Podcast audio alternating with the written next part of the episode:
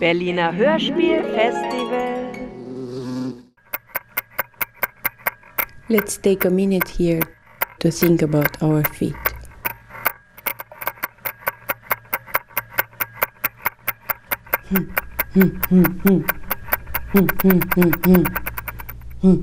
I imagine a testimony I read to myself for an audio documentary that a young groupie decides to put together exactly 90 days before I suddenly pass away.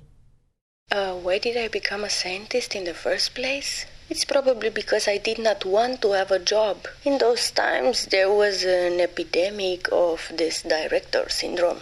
Whenever someone wanted to rule over my desires, I had to oppose because I had another rare disease, disidentia.